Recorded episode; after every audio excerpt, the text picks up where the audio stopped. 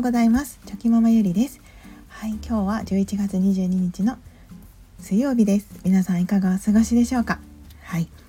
今日の気づきなんですけれども今日はちょっとあの 服についてはいあの思ったことをお話ししようと思います、はい、皆さんは服の管理っていうのはあのどんな感じでされていますでしょうか？あの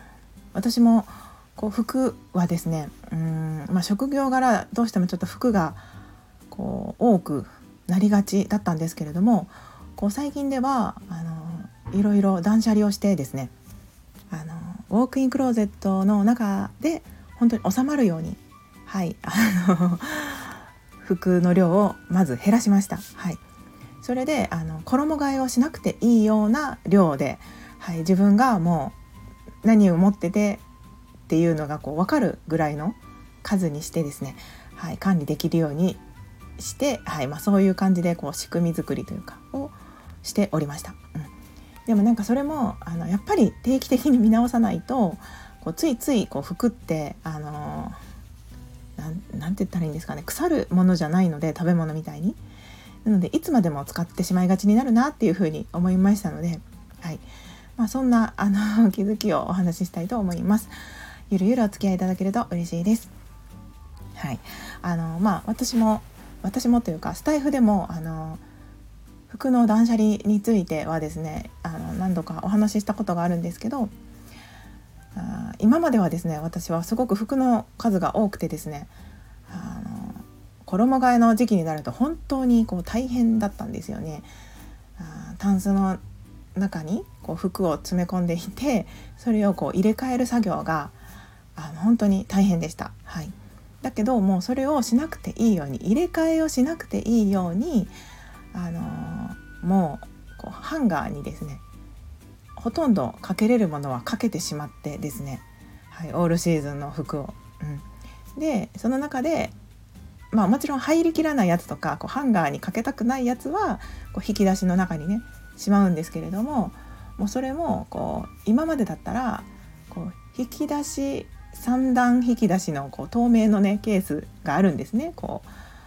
う収納ケースが。うん、でそれ以外であの透明ボックスみたいなものにあの服をねまだまだ入れてたんですけど あのそれがあ断捨離をするようになってこう3段ケースが、まあ、2つあるんですけれどもその中にもう収まるようにしてであとは残りはハンガーにかけちゃうっていう感じではい、あの管理できるようにしました。でまあ量を減らすことですよねまずは。そうすることで自分がその着てる服着てない服っていうのがもう分かってますので量が少なくなった分なのでああこういう服持ってたなっていうことがなくなってですねはい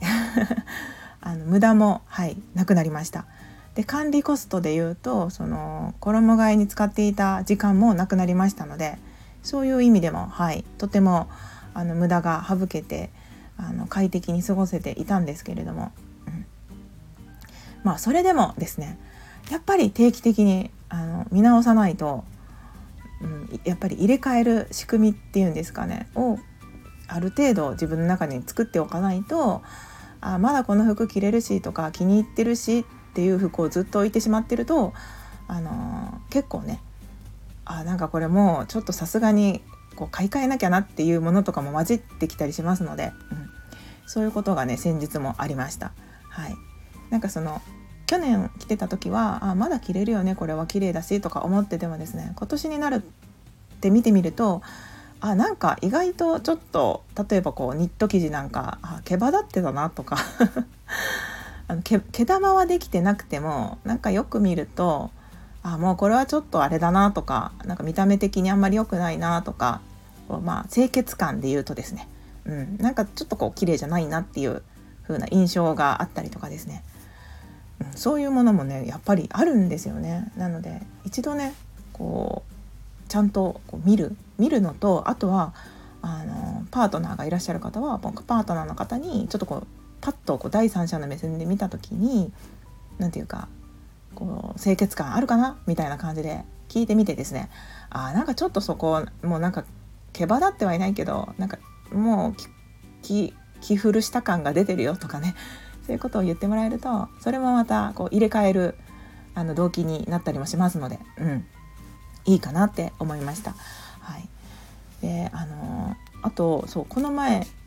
えーと、誰かが言ってたんですけどあの服とかもですねやっぱり生活臭みたいな匂いですねがあの染みついていくみたいであのそういう目安で見ても入れ替えてみるっていうのもいいかもしれないですよね。なんかその服の種類によってはやっぱりその毛羽立ちとかそういうものもなくってですねあの綿の服とか特にそうだと思うんですけどでその首元とかもよれてなかったりとかあの色合いとかもねそんなにこう結構着てるのにこう劣化感が感じられない服っていうのも中にはあるんですけれどもそういう服ってやっぱりまだ着れるからって感じで置いてしまうとあの匂いの観点から見るとこう結構自分では気づかないそういう生活習みたいなものがこう染みついてしまっていてですね取れないみたいなことにもなっててこう他の人からするとあちょっとなんかん？って思われちゃうようなことがあったりもするみたいであなんか匂いの観点で考えるっていうのもまたその断捨離する時の一つなんだなっていうふうに、はい、感じました。うん、匂いって分かんないですもんね自分でやっぱり、うん、いろんな匂いがどうしても人間なので 年を重ねるにつれてね出てしまうものだと思うんですけどでやっぱりその皮脂汚れとかでもですねやっぱ洗濯で一生懸命洗っていてもですね年月が経って見てみるとこうちょっと汗じみみたいなものが浮き出てきたりとかもしますので、うん、まあやっぱりその見え今までは見えてなかったものが見えるようになるってことは匂いに関しても絶対に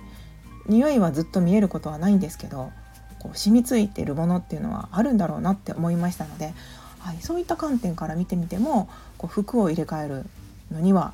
うん、あのいいタイミングというか、あのうん、自分の中でこう断捨離できる動機になるかなと思って、はい、思ってそんな気づきがありました。うんなので今回私はですね、あのまあ、衣替えっていうことはしてないんですけどこう冬服を着るにあたってですねあそういえばこの服ずっと着てたなとかあなんかもうこれはちょっとあれだなっていうものが結構あってですねなのでちょっと、はい、最近服をねガサッと入れ替えるっていうことをしました。でもやっぱりそのすると何がいいかって気分もいいですしで何よりもアラフォーですね。私もアラフォーになってますのであのこれからはですね、うん、清潔感が特に大切かなと 思っておりますので今まではねなんかその若さがあったりとかねそういうのがあってたと思うんですけど、うん、やっぱり何が一番大事かって言ったらこう清潔感があるのがまずは第一かなと思いまして、はい、どんなにおしゃれな服を着ていてもですね清潔感がなければなんかねちょっとなんか嫌ですよね。うん、なのでそういう風にねこう清潔感のあるところを目指してですね、はい、服の管理もやっていけたらいいなっていうようなそんな気づきがありました。はい、ということで今日はそんな断捨離服の断捨離にまつわるお話をさせていただいたんですけれども、はい、あの少しでも参考になれば嬉しいです。